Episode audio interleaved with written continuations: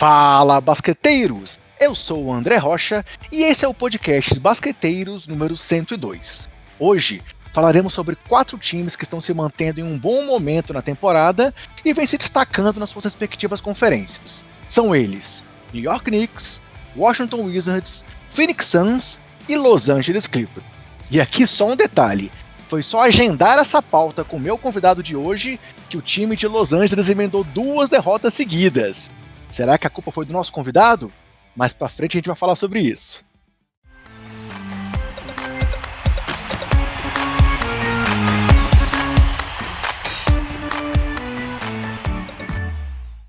Bem, galera, para começar então, quero apresentar esse convidado que volta aqui ao Basqueteiros mais uma vez, prontamente topou meu pedido, e acho que não foi só porque eu falei que ia falar do time dele, não.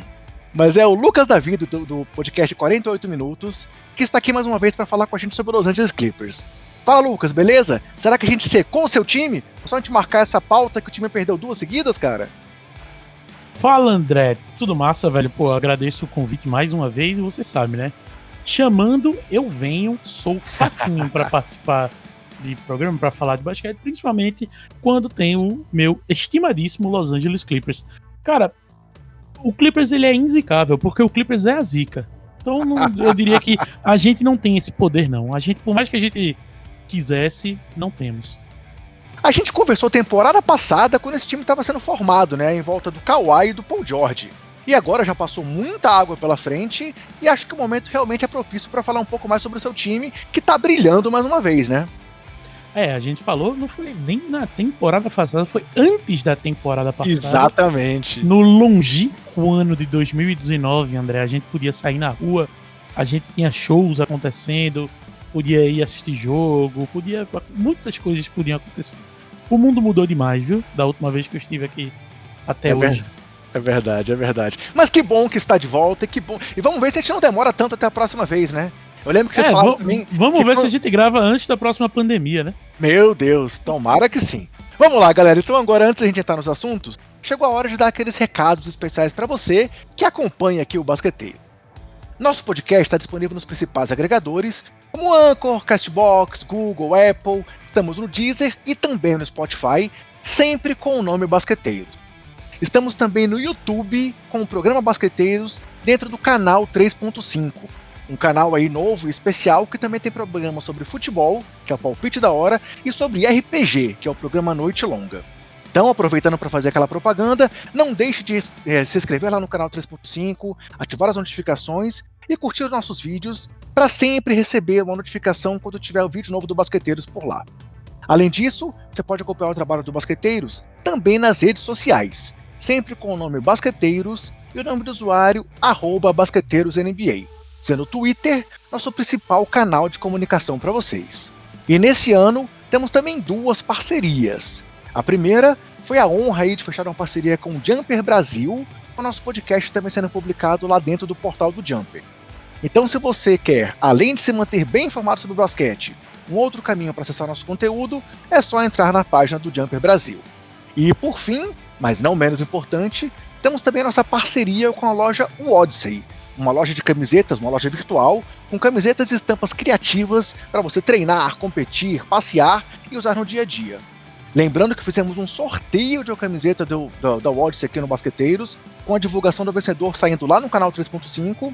E lembrando também que temos um cupom de desconto de 10% se você quiser comprar lá na Odyssey. É só clicar no link que está divulgado aqui junto do podcast ou usar o cupom BASQUETEIROS lá no seu carrinho de compra. Já avisando aqui que vamos ter um repeteco e anunciaremos em breve um segundo sorteio de camiseta da Odyssey aqui no Basqueteiros.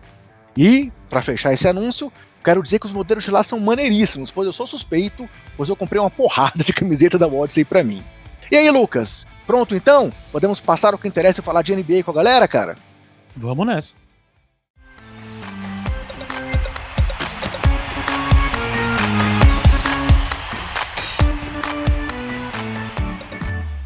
Então tá, vamos lá, galera. Começando aqui a falar dos temas propriamente ditos do podcast, nós pegamos então dois times da Conferência Leste e dois times da Conferência Oeste que vêm brilhando aí desde o começo da temporada e que em alguns pontos até surpreendendo pela sua colocação. seja por estar brilhando bem no topo da tabela, como é o caso do Phoenix Suns, que a gente vai falar mais para frente, ou seja como no caso do New York Knicks, que está aí surpreendendo e muito próximo também de voltar a uma classificação para a próxima temporada. Eu vou começar então aqui trazendo alguns números do New York Knicks. Lembrando que a gente está gravando esse podcast aqui na quinta-feira, dia 29 de abril, então os números que eu vou trazer são desse momento, mas eles refletem não só o dia de hoje, mas como o momento do Knicks aí na temporada.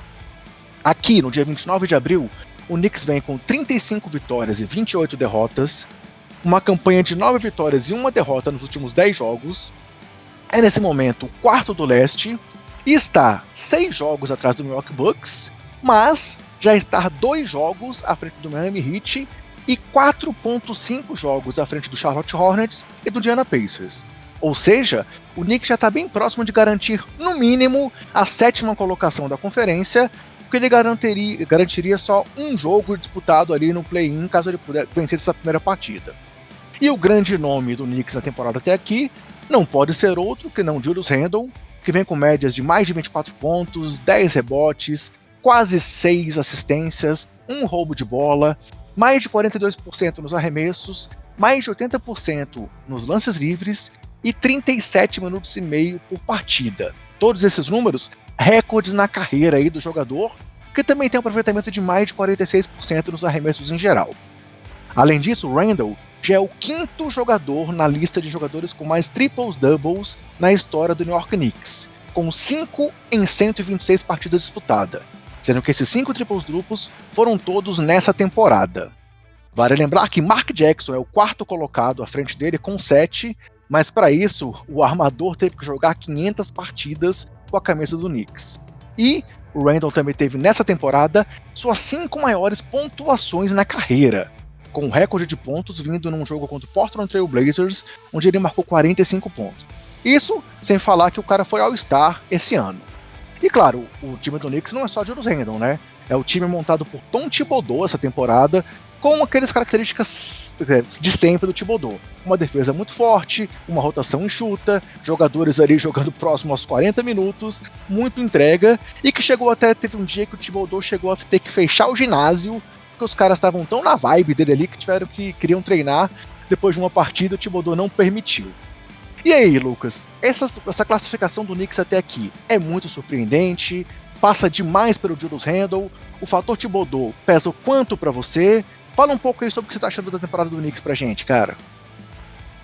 Velho, eu acho assim, eu acho que o, essa temporada do Knicks ela é muito surpreendente, principalmente porque é, o Tom Thibodeau ele vem aí de alguns anos em Minnesota, né?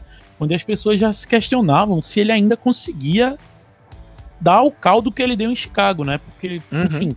Só que aí é aquela coisa, né? É, é o, o ovo e a galinha, né? O problema era o Thibodeau, o problema era o Timberwolves, né? A franquia de Minnesota, né? Que um dado curioso aí, já que a gente vai falar do Clippers, o, o Clippers passou o Timberwolves em número de vitórias, então agora a pior franquia da NBA historicamente é o Minnesota Timberwolves. É, então, o problema aí claramente não era tanto do Thibodeau quanto era da franquia. é, e além disso, é surpreendente porque não é um time que na off-season, é, por mais que eles tenham tentado, né? Não é um time que na off-season se montou para disputar o que está disputando, né? Nesse momento, o Knicks está um jogo à frente do Atlanta Hawks e isso garante o mando de quadra nos playoffs. Se falassem para o Lucas em outubro, o Knicks vai disputar mando de quadra na temporada, eu diria que a pessoa estava completamente lelé da cuca.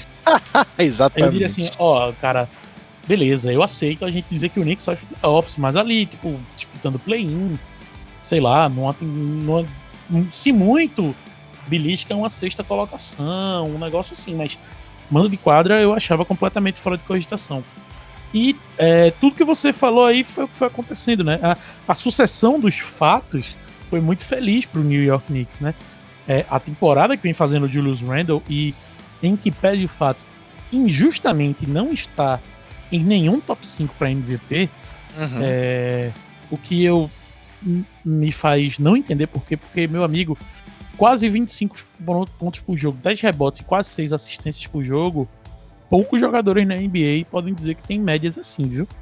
E se você for puxar dos MVPs, talvez a gente vai bater aí, sei lá, em LeBron James para ver números parecidos, né?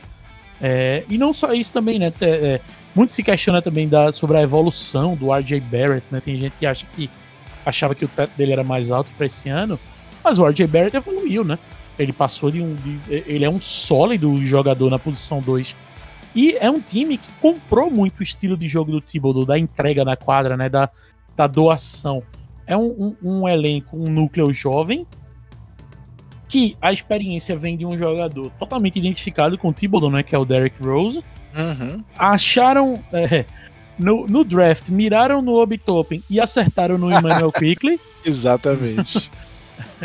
miraram no Toppin e acertaram no, no Quickly. E ainda tem assim, ao redor ali, um núcleo que, veja, tem o que construir. E digo mais, tem moedas de troca, viu? Porque é, um jogador que não deu certo ainda, ou que ainda não teve oportunidade nesse Knicks, pro ano que vem pode virar uma oportunidade de trazer outro jogador. E aí, é, é, André, outras coisas que merecem destaque, né? O Alfred Payton, que renovou ali por um, por um salário módico, né? Basicamente, ele, ele aceitou ganhar muito perto do, do da mid-level, se não me engano, ele assinou pela mid-level, é, para ficar mais um ano ali em Nova York, né? Tava tranquilo, jogando o Knicks, e vem fazendo também um, uma boa temporada, né? É, pelo Knicks. Acho que nem o mais otimista dos torcedores do New York Knicks esperava que o time fosse estar do jeito que está. É, ele é titular do time, né? O Peyton é o titular, apesar do Rose jogar mais. São sete jogadores acima de 10 pontos por partida, mostrando também a rotatividade do time, né? São jogadores importantes. O Nernes Lowell, que se tornou titular após a lesão do, do Mitchell Robinson, com 2.2 toques por partida. Alec Burke também vindo ali com quase 13 pontos por jogo, assim como o Rose tem mais de 13. É, o Red Bull é, a segunda, a segunda rotação, a segunda rotação do Knicks, né, que traz os experientes Rose e Burks aí. Ajuda a manter o nível do jogo, né? E uma Sim. coisa assim, a, a, gente comentou sobre isso já no 48 minutos, que é todo mundo conhece esse estilo do Thibodeau da rotação mais curta e de é, é, forçar os caras a entregar tudo, né? Mas ainda assim, nesse time, só dois jogadores jogam mais do que 30 minutos. E só um joga mais do que 35 minutos. Então é, dentro, sem fugir muito das suas é, filosofias, o Thibodeau ele conseguiu é, evoluir né, o, o, o, estilo de jogo dele para algo que faz mais sentido e para um time que, teoricamente, tem tudo para chegar nos playoffs bem inteiro. Né? Só o Mitchell Robinson tá com tá lesionado, né? Ele que quebrou o pé e aí tá fora da temporada. Quebrou o pé no mês passado, né? Então, assim, é, é, é um time que tem tudo para chegar nos playoffs inteiro. E nessa temporada da NBA, com a quantidade de lesões chegar nos playoffs inteiro é um privilégio, viu? E até Ted Gibson, né, que ele conseguiu levar para lá.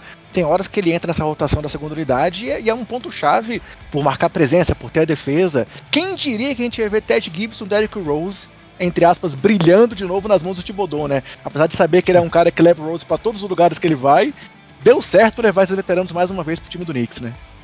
Pois é, deu certo e, e o principal, é, é, são jogadores identificados com ele e com o sistema dele.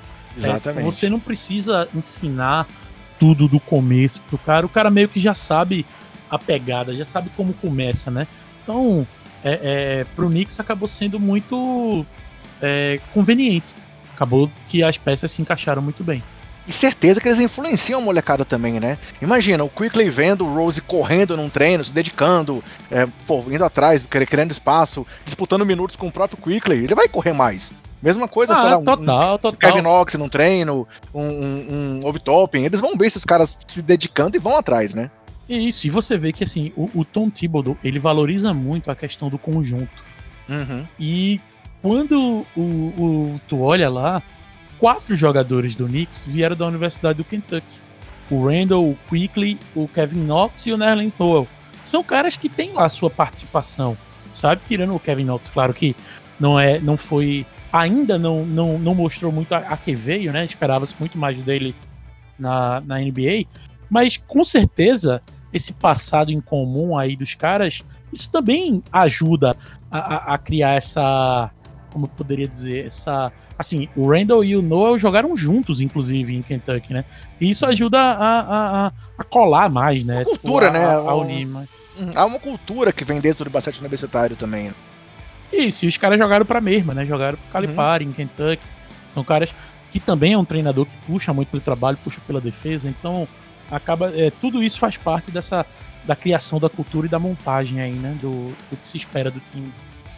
Então, assim, acho que a gente pode dizer que realmente essa briga pela, pela manto de quadra é uma briga efetiva. Claro que tem times que estão ali brigando com ele, como o próprio Hawks, que você citou, o Boston Celtics, que todo mundo esperava que fosse melhor do que tem ido na temporada, mas o Knicks vai brigar até o final por essa quarta posição. A gente pode abater o martelo e dizer isso, né? É, acho, acho, acho justo, acho justo falar isso.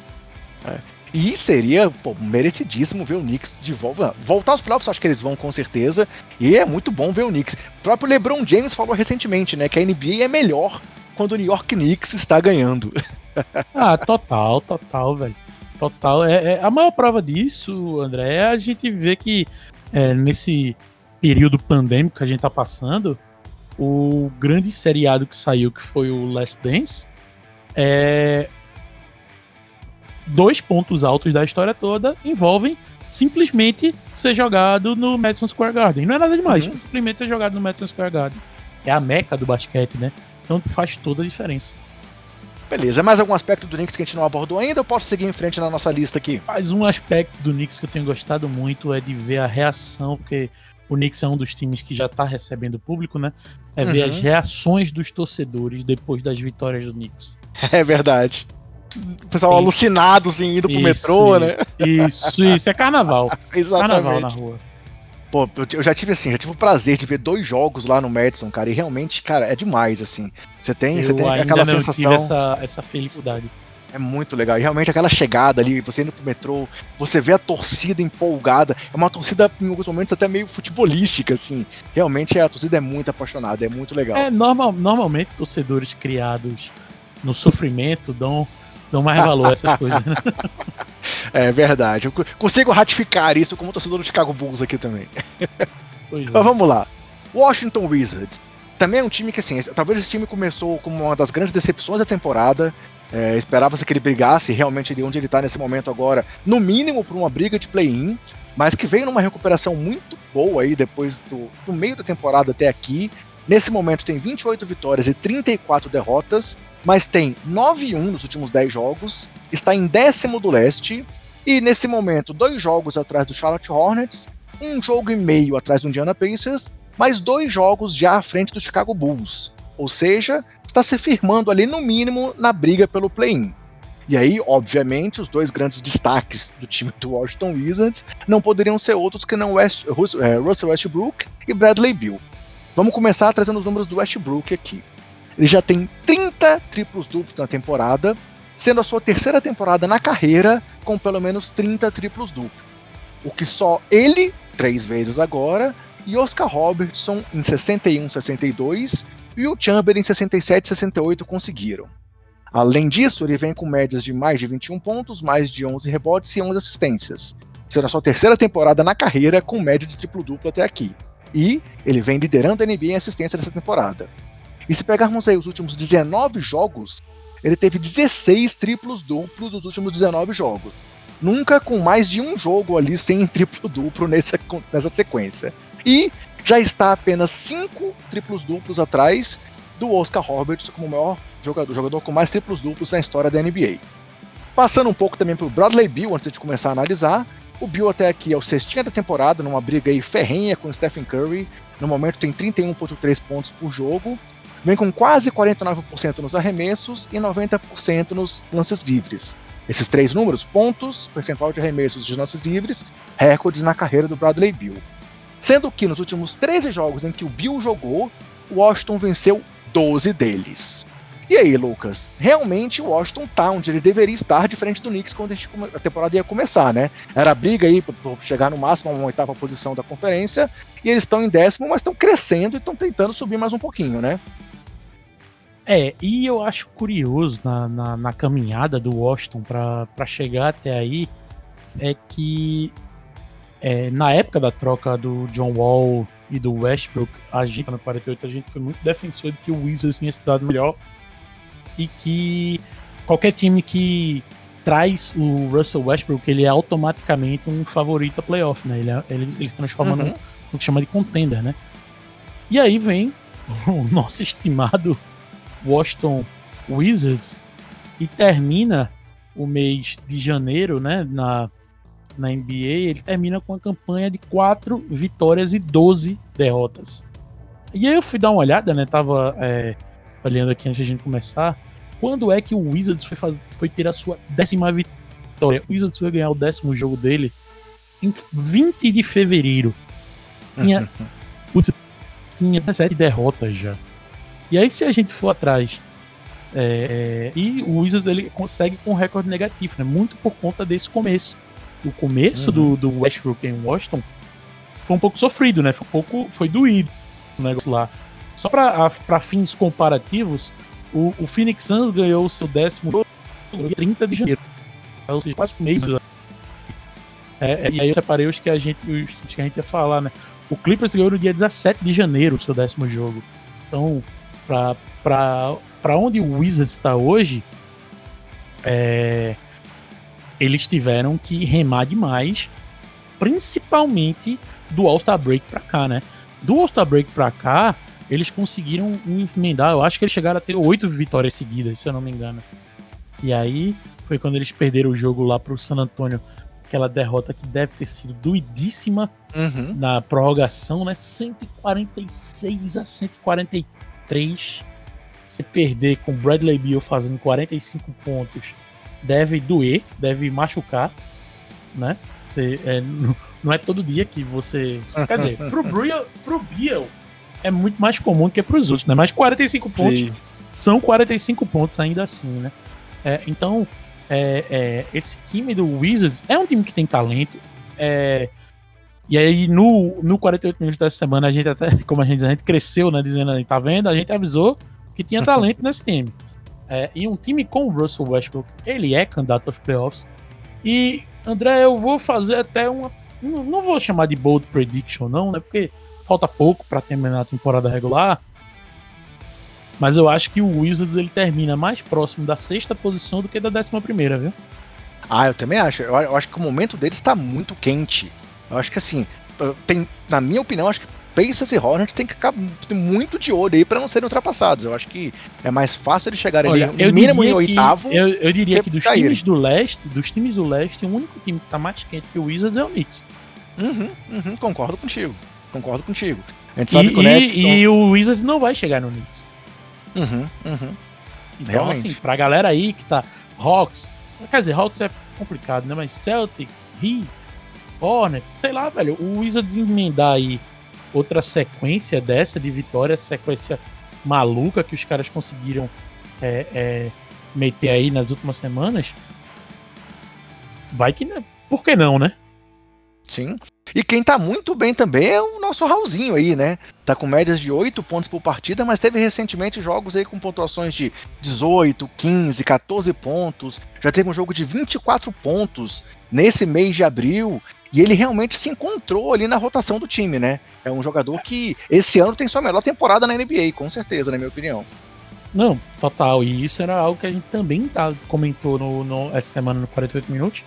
Como ele vem ficando mais sólido, né? A cada mês que passa, ele vai, ele vai se solidificando ali no time do Wizards. E quando o, quando o Raulzinho assinou, todo mundo fez, porra, do caralho. John Wall ninguém sabe o que é que vai ser, então vai ter muito uhum. minuto para ele.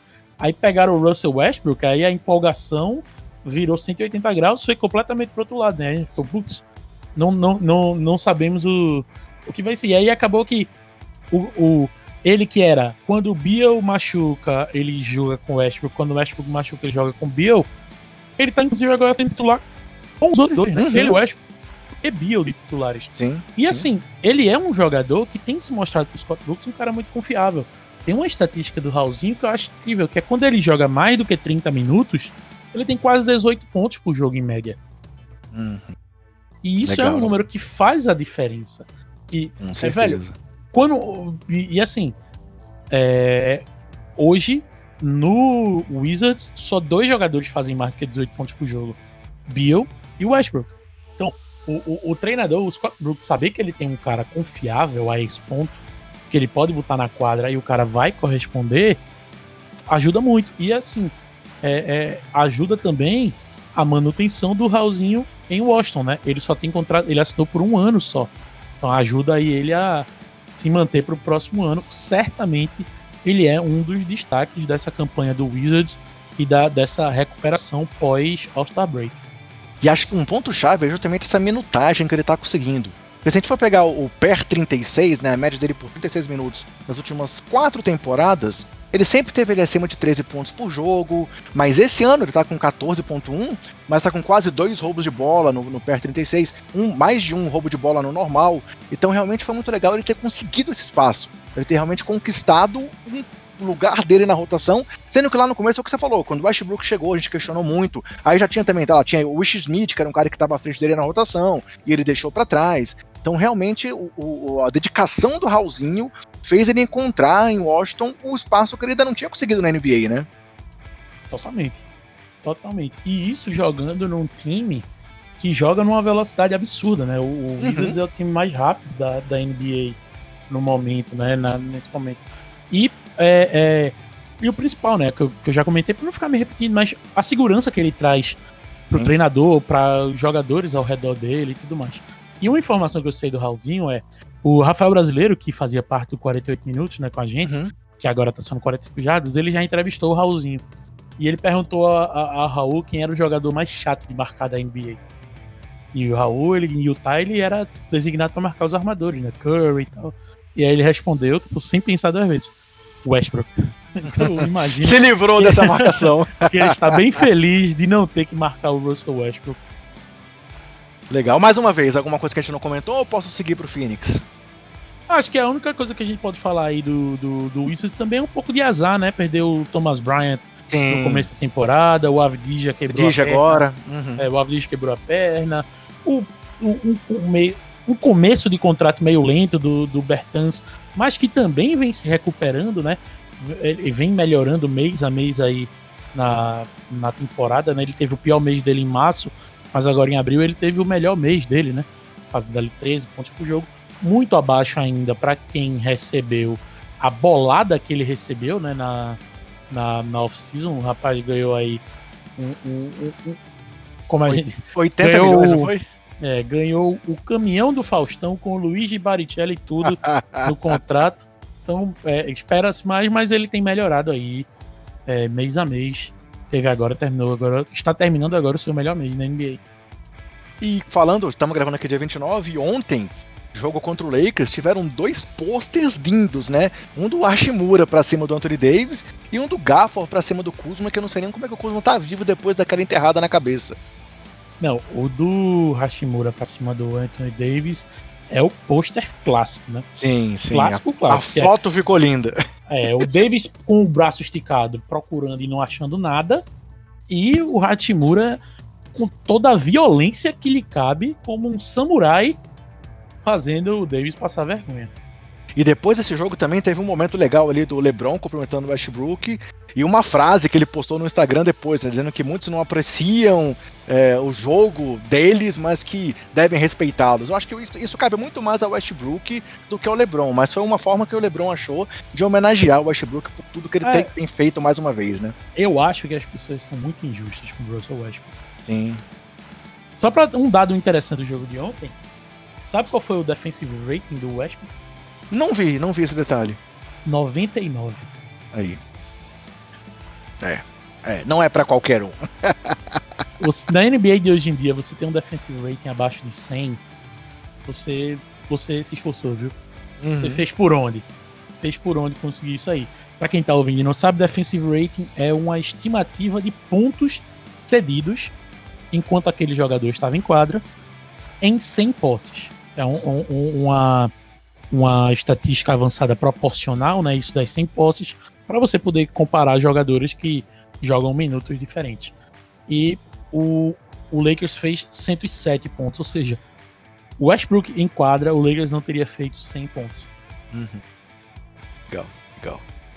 Seguindo em frente então com esse destaque aí excepcional do Westbrook contra o Lakers, O terceiro time que a gente vai conversar sobre é mais um time surpreendente da temporada, que é o Phoenix Suns, que está em segundo lugar do Oeste com 44 vitórias e apenas 18 derrotas. Tem aí 7-3 nos últimos 10 jogos.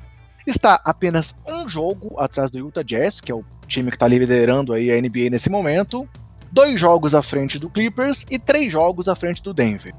E aí, o grande nome, o grande destaque dessa temporada tem sido realmente o fator Chris Paul no time do Suns. Citando aqui historicamente o que o Paul trouxe de impacto nos times em que ele esteve, quando ele chegou, foi draftado pelo, pelo Hornets, o time tinha tido apenas 18 vitórias, e aí na temporada que ele estreou foi para 38 vitórias, e na segunda temporada dele lá, 56 vitórias.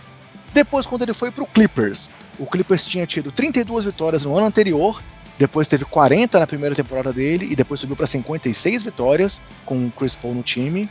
No Houston Rockets, tudo bem, já tinha 55 vitórias no ano anterior. Mas no primeiro ano do Chris Paul, teve 65 vitórias, que foi um recorde da história da franquia.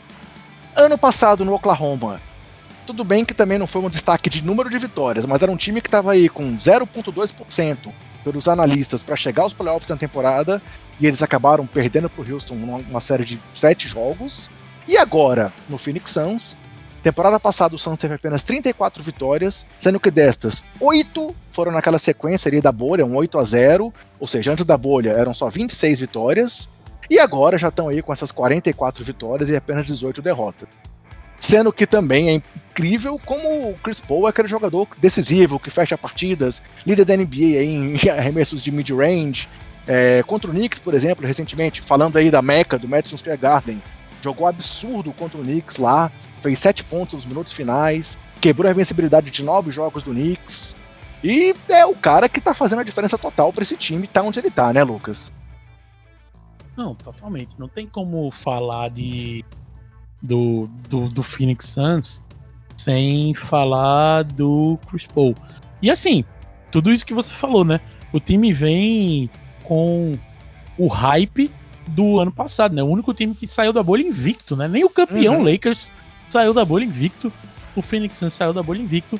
É, já se esperava essa evolução, né? O, o, basquete que o Suns do Monty Williams joga, comparado com aquele basquete que o do Igor Kokoskov jogava, meu amigo, dá até gastura, né? Comparar duas coisas.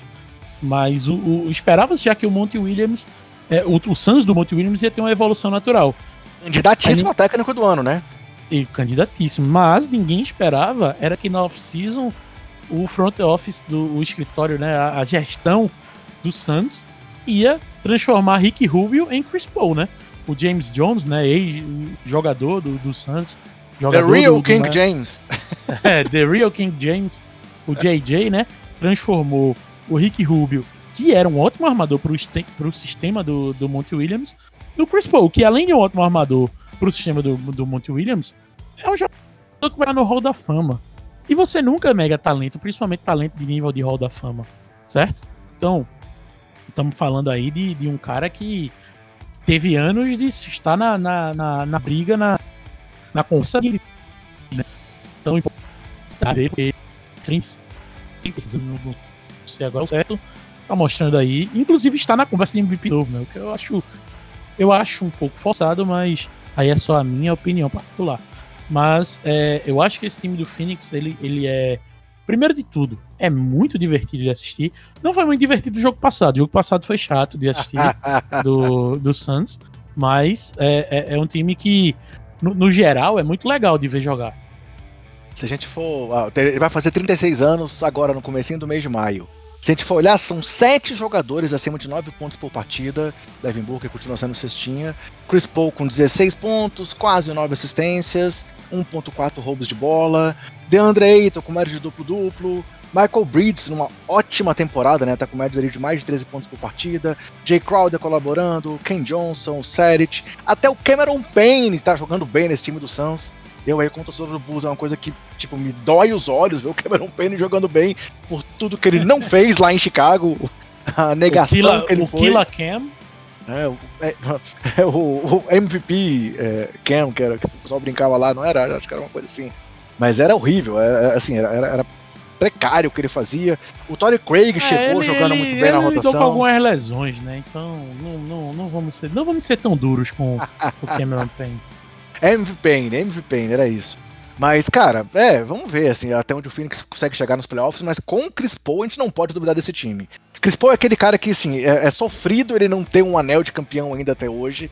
Pô, tá aí no, no- no top 3, no top 5 de roubos de bola e assistência, só ele, Jason Kidd e John Stockton têm esses números na carreira. É, e assim, com certeza que você falou, é Hall da Fama, e ele mudou esse time do Suns, junto com o Monte Williams, claro, mas em quadra ele é aquele líder inquestionável que todo time da NBA gostaria de ter, né? Já disseram que o contrato dele era introcável há dois anos atrás, e ele mostrou que isso é balela e que ele foi trocado duas vezes com esse contrato, né? Pois é. No, no- Porque, é, André, eu quero saber qual é o GM da NBA que não faria esforço pra pegar esse jogador. É verdade, é verdade. Meu Sente amigo, muita, muita saudade dele lá no Clippers, não? Cara, veja, no Clippers de hoje não. Não sinto não. É, eu sei que é meio absurdo eu estar falando que não sinto falta do Chris Paul, mas é porque no estilo de jogo atual do Clippers não, não me faz falta um armador do, do tipo dele. Mas eu sinto saudade do, da, daquele Clippers do, da Lob City. Uhum. Ali sim, viu? Ali era legal de ver jogar. Não que o de hoje não seja, eu acho o Clippers de hoje. é, inclusive, o basquete do Clippers de hoje é um basquete que me agrada muito, assim, né? Um basquete mais coletivo do que individualista. Mas é, é, saudade do Chris Paul, assim, eu tenho, eu tenho saudade dos tempos do Chris Paul. E o Phoenix garantido nos playoffs pela primeira vez aí depois de 11 temporadas, desde lá da era Steve Nash, que eles não chegavam aos playoffs, e agora chegaram nessa era Chris Paul. Será que dura essa era Chris Paul em Phoenix? Cara, eu veja, você me pegou agora de calças curtas, que eu olhei vários contratos, mas eu não olhei o do Chris Paul.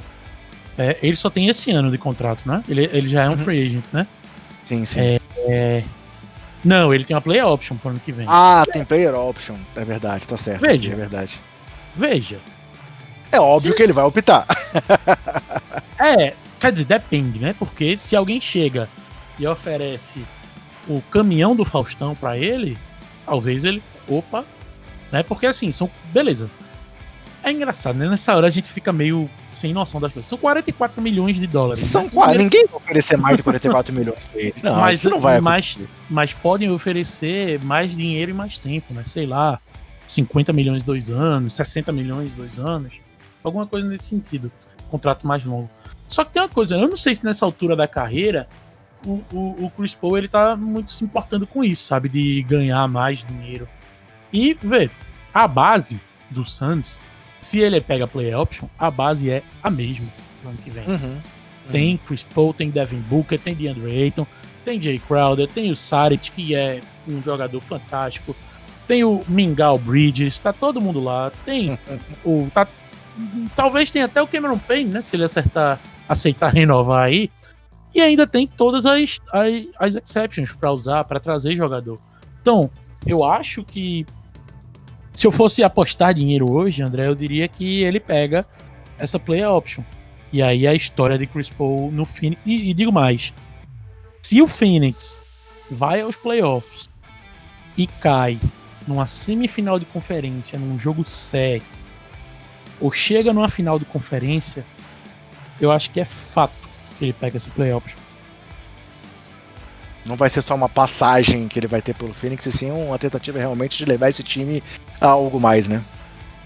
Pois é. Legal, legal. E aí, podemos então fazer, aproveitando esse link que a gente comentou um pouco do Clippers e passar pro Clippers, ou mais algum detalhe do Suns que você quer trazer? Não, acho que é isso. O, o, o- o- Fiquem de olho no Suns, porque no mínimo é um time muito legal de ver jogar. Com certeza, com certeza. Passando então aqui pro nosso quarto e último time de hoje. De novo, O mais bonito último, dos quatro. mas não menos importante, né, Lucas? O- Eu diria que o mais bonito dos quatro. Tá certo, vou deixar você falar à vontade hoje. 43 vitórias e 21 derrotas, 7-3 nos últimos 10 jogos. Quando nós marcamos, era 9-1 essa campanha. Está aí, Pois dois é. jogos atrás do time do Suns, um jogo à frente do Nuggets. E mais importante, cara, acho que você vai concordar comigo, está seis jogos à frente do Lakers. É, e aí, alguns destaques aqui. Kawhi e Paul George, ambos com recordes de assistências na carreira. é, Obviamente, os dois principais nomes do time. Rajon Rondo chegando e conseguindo já 8 vitórias e 11 jogos depois que ele tá aí. E aí o que eu quero citar aqui é a, a profundidade do elenco do time do, do, do Clippers e vou querer que você comente isso à vontade depois. Com o DeMarcus Counts assinando até fora da temporada, Batum vindo muito bem na rotação, Ibaka, Red Jackson contribuindo bem aí alguns jogos recentes, o Luke Kennard, Marcus Morris, o Zubat, assinou agora com o Yogi Farrell também até o final da temporada. Tem o Beverly, que tá fora desde 14 de março, mas que é um cara muito importante. E eu quero te perguntar então, Lucas, esse time realmente está bem profundo? Você acha que chegou a hora do time superar lá aquela virada contra o Denver, playoffs passado, depois de estar vencendo por 3 a 1 O que você realmente espera, considerando esse cenário aí de competitividade absurdo da Conferência Oeste? É, obviamente, o time está brigando ali, deve ter mando de quadra é, ao final da temporada regular, e o que, que você espera que esse time realmente possa conseguir agora? Eu lembro que a gente conversou ano passado lá e você não era nem muito otimista com o time ano passado. Mas e agora? Chegou a hora do Clippers brilhar? Cara, vamos lá, alguns pontos. Primeiro, é, para mim a diferença não é estar tá seis jogos na frente do Lakers, é estar tá seis jogos garantidos no home court, certo? Com, com a vantagem de uma de quadra. Se é o Lakers, não. É, desculpa a expressão, mas caguei. Caguei balde pra isso. É, e uma outra coisa que me importa é o Clippers terminar a temporada regular com mais vitórias que o primeiro lugar do leste, certo? Isso aí é outra coisa que me importa. É, para terminar em primeiro lugar do oeste, acho que agora deu uma, uma fraquejada, né? Porque o Clippers tem mais jogos do que tanto o Jazz quanto, quanto o Suns, e os dois times estão bem quentes, né? Tanto o Utah quanto o Phoenix. É, eu acho que é, falar do. De, ah, já superou o o, a virada do Nuggets, cara, eu sinto que a gente tá falando de dois times completamente diferentes. Uhum. Da liderança aos jogadores, o envolvimento dos jogadores entre si. É, uma coisa que se todo mundo fazia questão de falar que era do estrelismo do Kawhi Leonard, e esse ano a gente vê o Kawhi ligando para marcar treino com a galera, Kawhi jogando back-to-back. -back. Kawhi que não tá jogando porque tá machucado, mas ano passado o Kawhi, uma das condições dele era não jogar back-to-back. -back. Esse ano ele pede para jogar os back-to-backs. É, ele virou um cara mais vocal. O, o, o Tyron Lu, é o que a gente brinca, né? A gente tá completamente pailuzado, né? A gente, é, é, é muito bonito você ver um time que tem um playbook, que tem opções de jogada, que não depende apenas de bola na mão dos principais jogadores. É, e, e é muito. Tem sido legal de assistir jogar.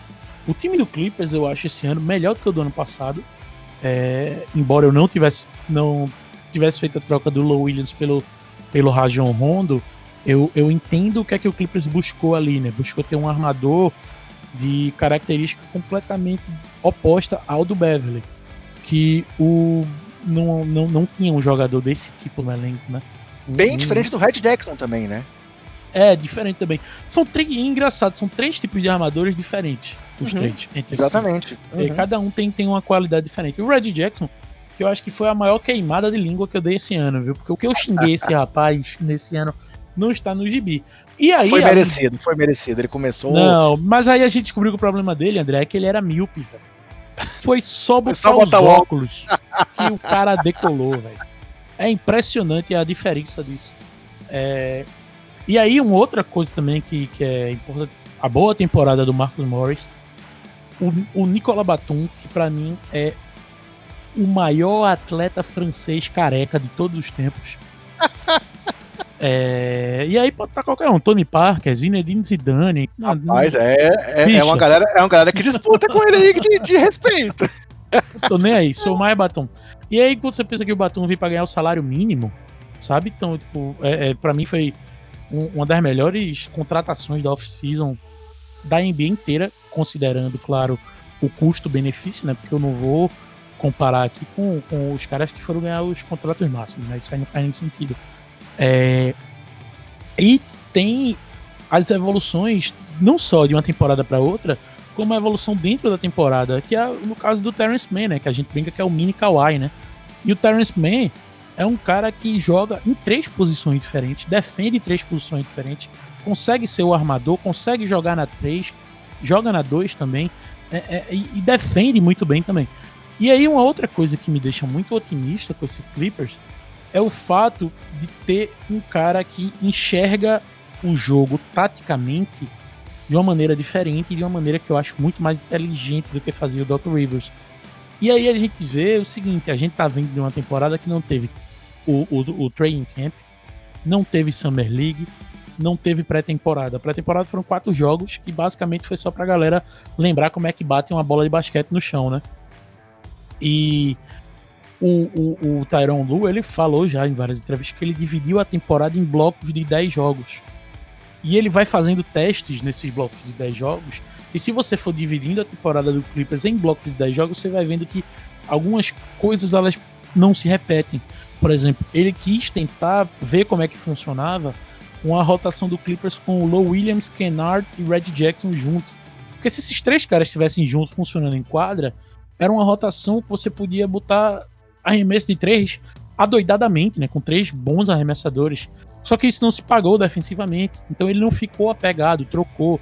É, o jeito do Clippers fechar jogos mudou completamente também. O time que passou um tempo aí com uma nuvem de dúvida pairando, né? E que o time não sabia fechar jogos, que era o pior time no clutch, etc. E hoje em dia é o contrário, é o time vem faz recupera bem no final do jogo, busca vantagens, constrói vantagens. E aí uma outra coisa assim que eu acho que é, tem que ser pontuado da temporada é que já passou da hora das pessoas respeitarem Paul George, né? Uhum, uhum.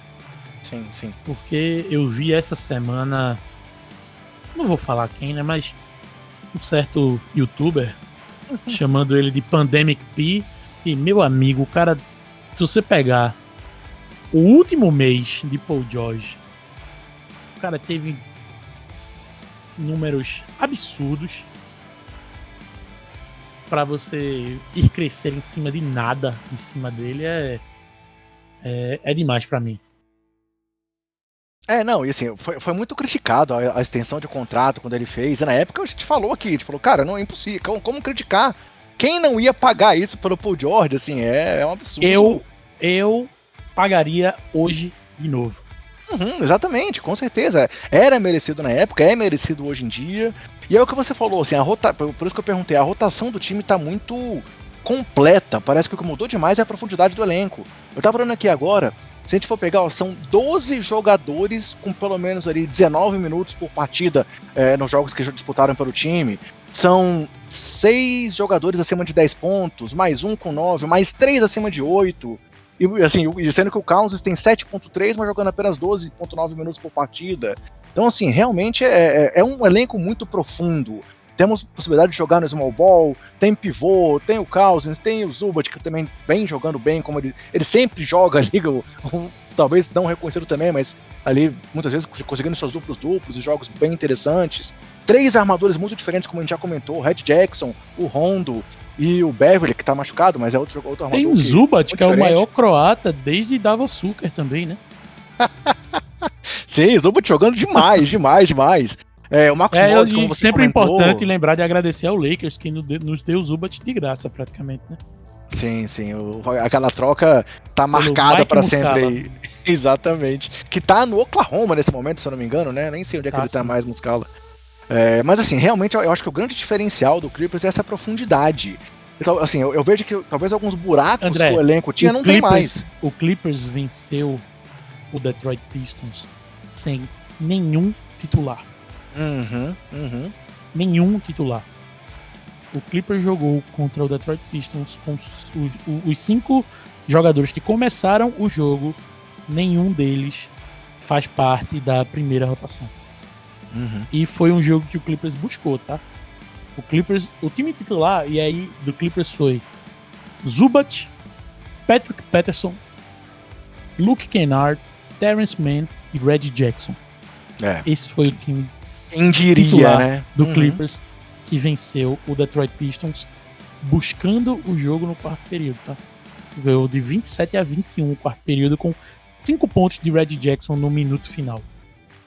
Então, a pergunta que eu quero te fazer sobre essa questão da profundidade, justamente assim, falou-se, claro, fala-se muito aí do, dos big, dos super times, tem aí o time do, do Nets, claro, com jogadores é, de altíssimo nível ali no Big Three, o Lakers mesmo, com a chegada do Drummond. E esse time do Clippers, a gente pode considerar também como um super time? É, temos ali dois All-Stars em altíssimo nível, mas como a gente falou, Ibaka, é, Batum, Cousins, Rondo, são jogadores também que podem tornar esse time aí ser considerado um super time, não no mau sentido, mas assim, a profundidade do elenco pode dizer que esse time realmente agora tá suprindo as carências que ele tinha na temporada passada, por exemplo? Cara, é, é, é diferente, assim, de. Não, para mim não se compara em profundidade de talento do Brooklyn Nets, porque eu acho que o Nets tem, vamos dizer assim, tem um teto mais alto, talvez, do que o Clippers em, em qualidade dos jogadores. Só que eu acho que o Clippers tem um piso mais alto, porque é o seguinte, é, e sobre isso de profundidade, eu acho que a bolha veio mostrar pra gente que não importa se você tem cinco reservas que seriam titulares no resto da NBA. O que importa uhum. é o que a sua rotação curta pode fazer. Porque okay. na hora dos playoffs, você vai jogar oito, caras. Estourando, uhum, vai jogar uhum. nove. E foi o que eu acho que o Clippers fez para esse ano. O Clippers melhorou muito a rotação curta uhum. do que era do ano passado. Então, quando você troca, para mim, quando tu troca o, o Harrell pelo Ibaka, quando tu traz um, um Batum, quando pro lugar do Michael Green, quando você traz é, o, o Luke Kennard para ser um, um, gatilho que não tinha o Clippers no ano passado, sentia falta de, de mais arremessadores de três, né? É, por exemplo, você traz o Kennard para o lugar do Landry Shamet. Então, o que é que o, que o Clippers fez? Trabalhou para que o seu top 8, 9 jogadores fosse muito melhor do que o top 8, 9 do ano passado. Uhum. E aí é que eu acho que tá a, a, o grande trunfo do Clippers, a grande qualidade, o grande acerto da, da direção. Aí assim, o que isso significa numa série de sete jogos, eu não faço a menor ideia. É, é muito difícil vencer o time do Nets, porque assim, o time do Nets completo, num quarto período de um jogo apertado. Como para aqueles três, né? Pois é, é tipo assim, tu dobra em quem? Uhum, uhum. Quem, é, quem tu dobra? E aí depois, beleza, não tem como dobrar, porque se tu dobra em dois, vai ter dois jogadores livres. Não tem como dobrar. Aí tu vai fazer o quê? Tu vai se abdicar de jogar ofensivamente para botar os teus melhores defensores? Tu vai querer estar tá com o Patrick Beverley jogando. Tudo bem, o Beverley ele tá numa temporada que ele tá arremessando muito bem, assim, no momento tá fora porque quebrou a mão, né? Mas ele tá arremessando mais de 40%. Mas o Beverley não é um cara que, que, que ofensivamente ele é tão bom quanto ele é defensivamente. Tu não, uhum. provavelmente você vai preferir no momento desse tá com um Rajon. Tudo bem, o Rondo defende bem, mas você vai preferir estar tá com outro tipo de jogador em quadra. Você vai preferir estar tá com o Zubat ou vai preferir estar tá com o Ibaka? sabe? Uhum. São essas coisas. Você vai preferir estar tá com, com, com um cara que vai estar tá lá para dar o gás defensivo ou vai querer garantir seus pontos? Então, quando tu joga contra um time contra, como é o Nets, o cobertor curto fica mais curto ainda, né? É, a gente uhum. diz que o uhum. cobertor curto co cobre os pés e descobre a cabeça. Contra o Nets, tu cobre a cabeça e descobre até o joelho. Porque o negócio é complicado. E é como para. E, é, e, e o Clippers jogou né, contra o Nets completo. E foi exatamente isso, um Deus nos acuda. O Nets tem problemas defensivos? Tem inúmeros, vários. Exatamente por conta disso, né? É, é, é. E se eu fosse Steve Nash, provavelmente eu faria a mesma coisa, meu amigo. Marca ponto. Problema... É, pra, pra ganhar da gente vai ter que fazer 152 pontos, que eu vou fazer 151. Certo? Uhum, uhum. É, só que aí o que é que. O que é que. O que é que acontece? o Clippers não conseguiu construir ao longo do jogo uma vantagem.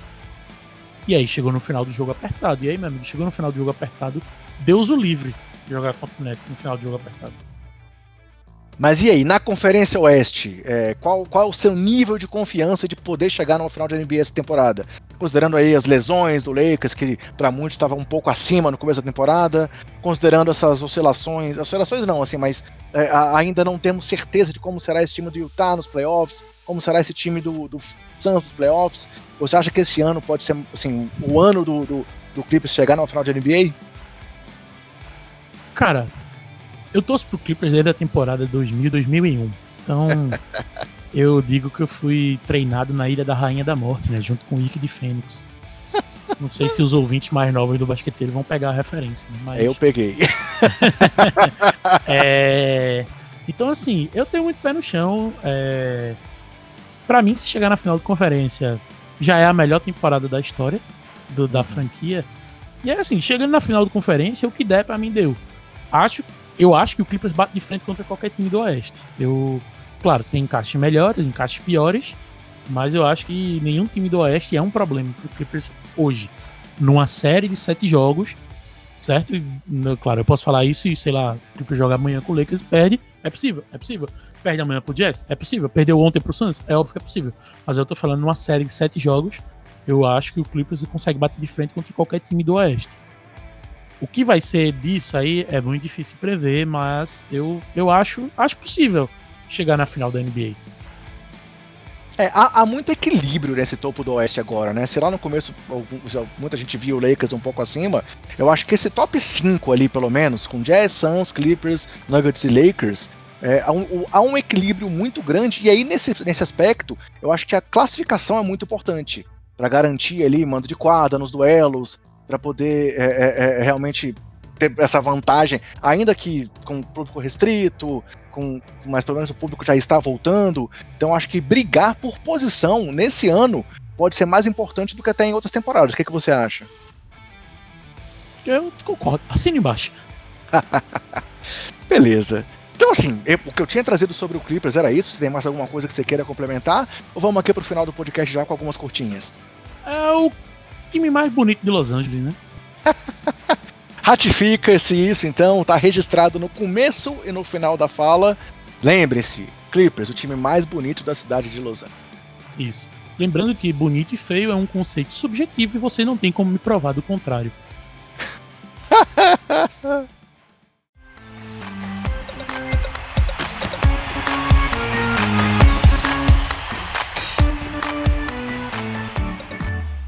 Beleza, galera, vamos então aqui para as curtinhas finais do podcast. Eu trouxe aqui cinco dados estatísticos, e estatísticos ou curiosos, e vou liberar aqui para o Lucas. Você é bonzinho, Lucas. Se você quiser comentar até três deles, escolha e fica à vontade.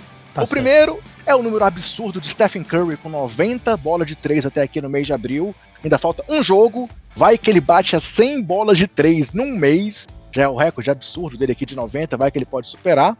Segundo recorde, John Wall se tornou o armador com mais tocos na história da NBA, o point guard, ultrapassando Jason Kidd. É, essa seria a nossa segunda curtinha. Terceira curtinha. A NBA está estudando realmente que o play-in seja algo definitivo. É, veio essa divulgação aí essa semana e trouxe aí muita gente preocupada com relação a isso. E aí eu lembro, se você quer saber mais sobre o play-in, a gente tem um vídeo lá no canal 3.5 que explica tudo com imagens, fica mais fácil de você acompanhar. E no nossa edição passada, o nosso podcast 101, falamos muito sobre a briga do play-in aqui também. E as duas últimas estatísticas. Primeira, Minnesota Timberwolves é um time, um dos, o, desculpa, o Utah Jazz perdeu quatro vezes em casa nessa temporada. Duas delas para o Minnesota Timberwolves, ou seja, metade das derrotas do Utah Jazz em Salt Lake City nessa temporada foi para o time do Wolves.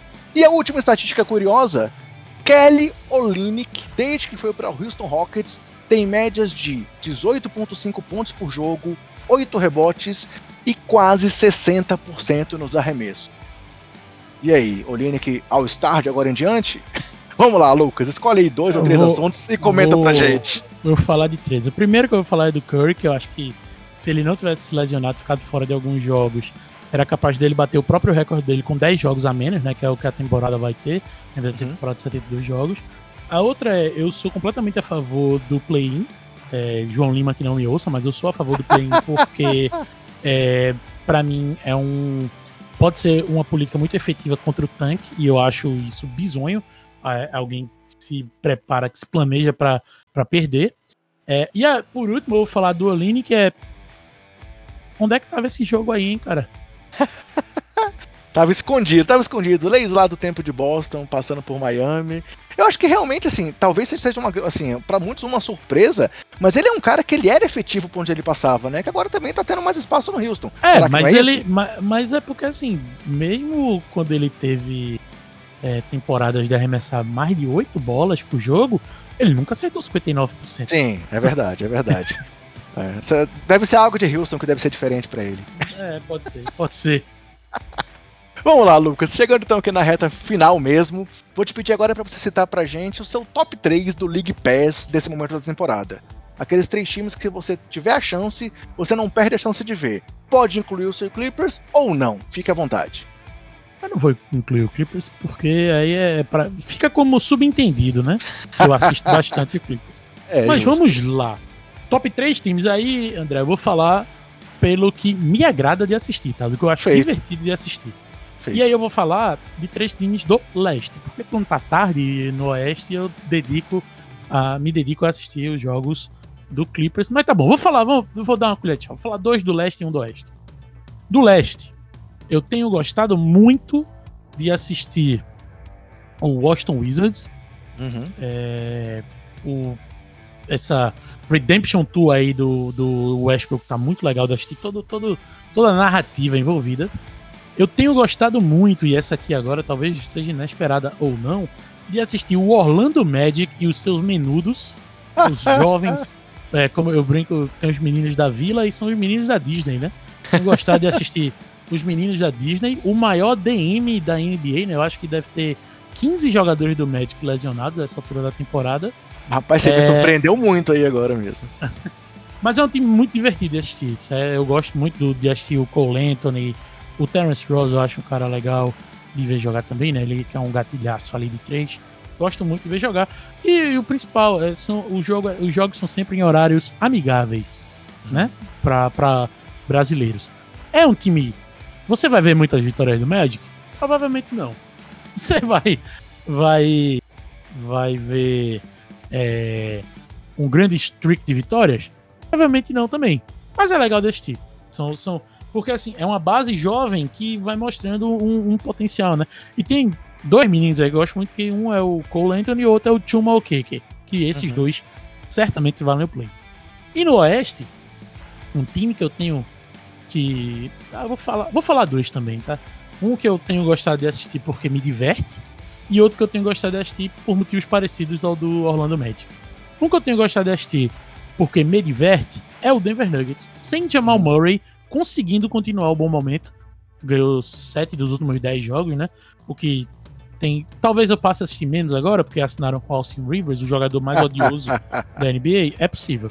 E o outro time, o Oklahoma City Thunder, que também tem ali uns jovens ousadíssimos que eu gosto muito de ver jogar. E tem o meu eterno menino, Shai Giggs Alexander.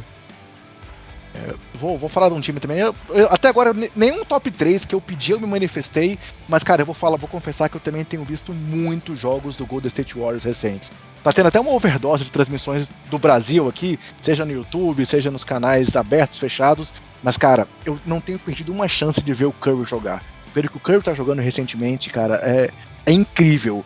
Eu já, eu já falei aqui outras vezes, assim, não tô dizendo que é o melhor, mas, cara, é o jogador que eu mais curto ver em quadra hoje em dia, é o Curry, por tudo que ele tem feito. Eu não tenho como discordar de você. Beleza. Então, galera, vamos lá. Vamos nos, nos despedir e finalizar aqui o podcast.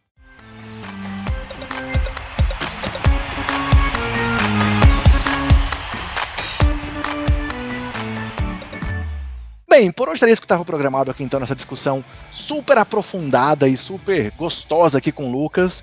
Lucas, quero te agradecer é, por ter topado o convite aqui no momento que eu fiz. Foi muito legal mais uma vez conversar com você. Como eu falei, vamos repetir isso mais vezes, não podemos deixar tanto tempo assim de bater esse papo legal aqui pro pessoal dos basqueteiros curtir também quando ouve o podcast.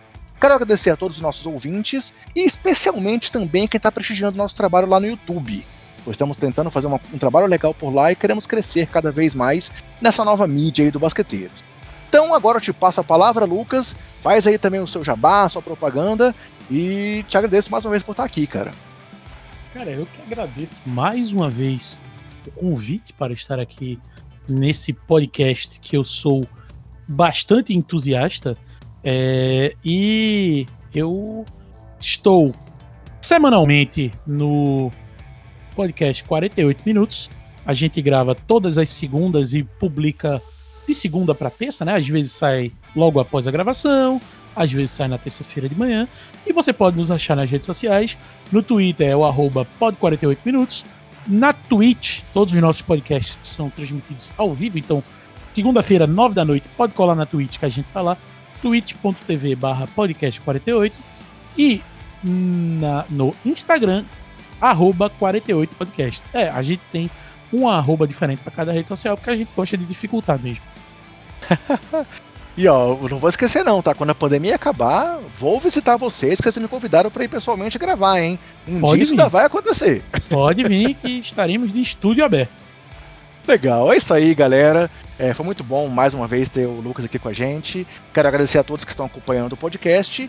E lembre-se sempre aquele meu recado, galera: a pandemia não acabou. Então se cuidem, cuida dos seus, cuida do próximo. Aguardem aí sua vez de vacinar. Minha esposa vacinou ontem, uma alegria pra gente aqui em casa, porque ela é profissional da saúde. Então aguardem a sua vacina, que ela é muito importante. Se cuidem e até mais. Abração, Lucas. Abraço.